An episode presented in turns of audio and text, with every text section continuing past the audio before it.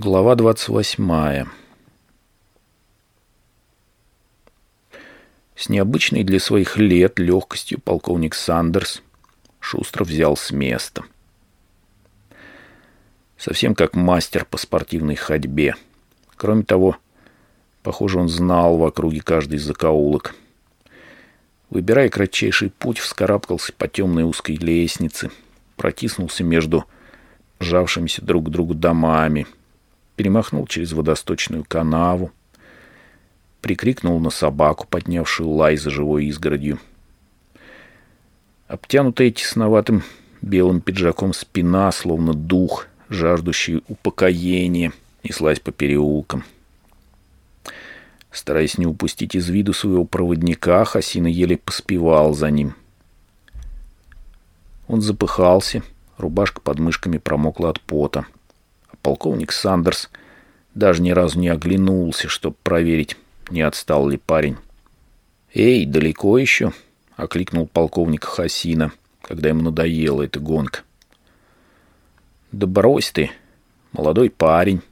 Прошли-то всего ничего». Так и не обернувшись, отозвался полковник Сандерс. «Послушай, папаша, я ведь клиент все-таки. Что ты меня гоняешь? Я устану, трахаться расхочется. Измельчал народ. Какой же ты мужик, если тебе из-за такой ерунды расхочется? Тогда лучше вообще не начинать. Да ладно тебе, сказал Хасина. Проскочив аллею, полковник, не обращая внимания на светофор, пересек широкую улицу. Двинулся дальше. Перешел мост, оказался на территории храма. Тот был довольно большой, но в такой поздний час все люди уже разошлись. Полковник показал Хасина на скамейку, стоявшую у входа в служебное помещение.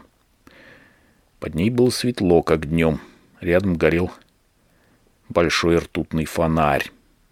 Хасина сел. Полковник Сандерс устроился рядом. «Папаш, да ты что? Тут, что ли, наше место?» — обеспокоенно проговорил Хасина. «Дурак. Чтоб в храме, туда-сюда. Это оленем на Миядзиме можно. Чё ты несешь? Как о людях думаешь?» Полковник вытащил из кармана серебристый мобильник. Набрал трехзначный номер. «Эй, это я», — сказал он, когда на том конце взяли трубку. «На обычном месте, в храме. Вот человек рядом сидит. Хасина Тян. Да, точно. Как всегда. Понял. Быстро давай сюда.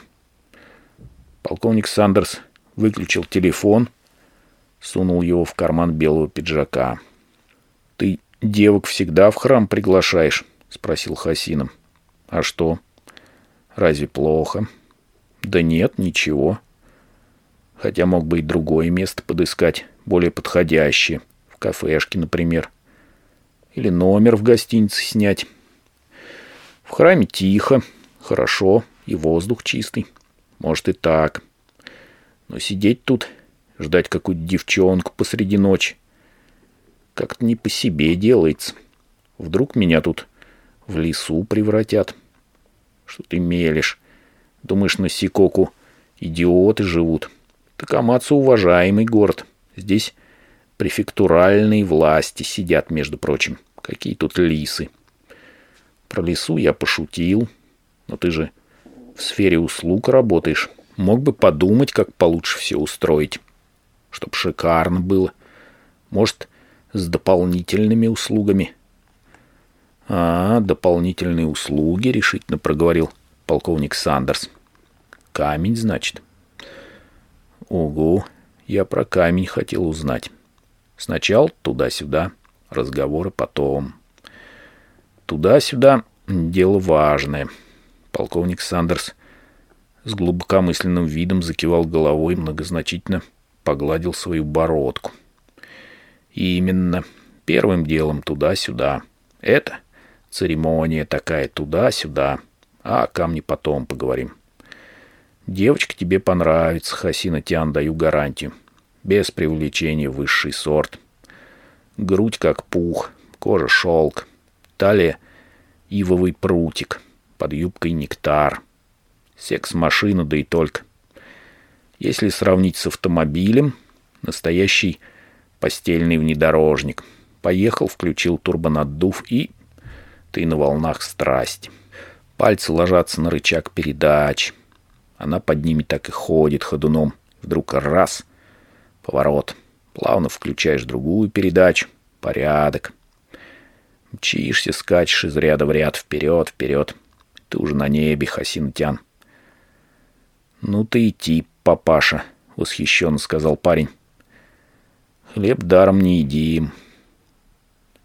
Девушка появилась через пятнадцать минут. Полковник оказался прав. Она в самом деле была супер. Черное платье мини туго обтягивало великолепную фигуру. Черные туфли на высоких каблуках. Черная лакированная сумочка через плечо. Настоящая фотомодель. Хасина бы не удивился, если бы оно так и оказалось. Плюс довольно большая грудь, в чем давал возможность убедиться и глубокое декольте. «Ну как, Хасина Тян, нравится?» — полюбопытствовал полковник Сандерс. Ни слова не говоря, Хасина ошарашенно кивнул. У него просто не было слов. Секс-машина высший класс. Ну, что я говорил. А, Хасина Тян. «Ух, счастливчик», — приговаривал старикашка. Его лицо озарило лучезарная улыбка впервые за все время. И он ущипнул Хасина за зад. Из храма девушка повела парня в расположенный поблизости лав-отель. В номере налила в ванну горячей воды, быстро разделась сама и раздела Хасина. Вымыла его, облизывая языком — Потом сделала такой минет совершенно сумасшедший, мастерский, какой во сне не приснится. Хасина опомниться не успел, как уже кончил. «Ну ты даешь. Кайф. Первый раз такой улет», — признался Хасина, медленно погружаясь в ванну. «Это только начало», — сказала девушка. «То ли еще будет?» «Эх, хорошо». «А как хорошо?» Ни одной мысли, ни о прошлом, ни о будущем. Истинное настоящее — это неуловимое движение вперед прошлого, которое поглощает будущее. По сути, все ощущения — это уже память. Хасина поднял голову и, приоткрыв рот, посмотрел на нее. «Чего?» «Анри Бергсон», — проговорила девушка. Стала слизывать остатки спермы с пениса Хасина. Материя и память. Что-что? Материя и память. Не читал? Вроде нет, подумав немного, сказал Хасина. Он не помнил, чтобы ему доводилось читать что-нибудь серьезнее комиксов. Исключение составлял учебник по обслуживанию спецтехники. Его заставляли изучать на военной службе – да еще книжки по истории и природе Сикоку, которые он два дня мусолил в библиотеке. «А ты читала?» Девушка кивнула. «Приходится». «Я в университете на философском учусь. Скоро экзамены». «Вот это да!» — восхитился Хасина. «Подрабатываешь, значит?» «Ага, за учебу же надо платить». Они перебрались на кровать. Девушка принялась ласкать Хасина руками и языком. Тут же снова привела его в состояние полной боеготовности. Член стоял, как Пизанской башни во время карнавала. «Что, Хасинтян, опять?» Она не спеша перешла к следующей стадии. «Принимаю заявки. Есть пожелания?» «Пожалуйста». Сандерс сказал, чтобы я тебя обслужила по высшему разряду. Уж не знаю, какие пожелания. Слушай, загни-ка еще что-нибудь про философию. Может, тогда у меня подольше получится, а то в таком темпе опять ненадолго хватит. Ладно. Гегель как тебе? Хотя староват, конечно. Да мне без разницы, давай чего хочешь. Тогда Гегель. Староват, но ничего. Золотой фонд все-таки. Согласен. Я есть и одна сторона отношений, и все это отношения в целом. Ого. Гегель сформулировал понятие самосознания. Мысль такая. Человек не только просто сознает «я» и объект по отдельности, но и проецируя «я» на объект, выступающий как посредник, может действием лучше понять «я». Вот что такое самосознание. Ничего не понял. Ну смотри, вот я сейчас кое-что для тебя делаю. Для меня я — это я, а ты объект. Для тебя, конечно, все наоборот. Хасин и Тян — я, а я — объект. Таким образом, мы с тобой взаимообмениваемся, как я и объект. Взаимопроецируемся, утверждаем самосознание действием. Это если коротко. Нифига не понятно, но как-то бодрит. Тут и оно, сказала девушка. Когда все кончилось, Хасина распрощался с девушкой, вернулся к храму, где обнаружил полковника Сандерса, который дожидался его на той же скамейке. «Ты что, папаш, все время здесь просидел?» — удивился Хасина. Полковник возмущенно покачал головой. «Ерунду угородишь. Чем мне был тут сидеть так долго? Я что, на бездельника похож? Пока ты там наслаждался, я трудился, не покладая рук. А как узнал, что у вас кончилось, сразу прибежал сюда. Ну как, девочка? Правда, секс-машина? Да, просто блеск, ничего не скажешь. Классная штучка. Так было. Три раза кончил. Килограмма на два похудел. Ну и замечательно. А теперь о твоем камне.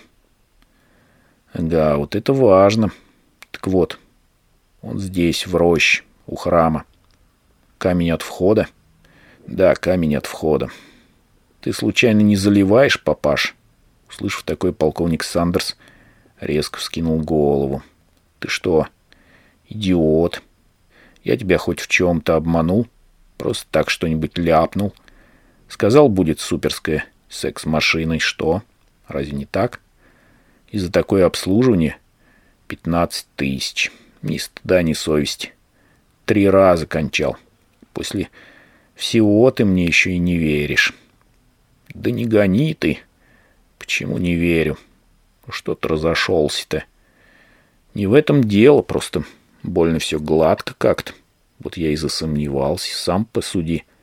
Идешь себе тихо по улице, вдруг возникает какой-то дедок — в чудном прикиде обещает про камень рассказать. Потом классная девчонка.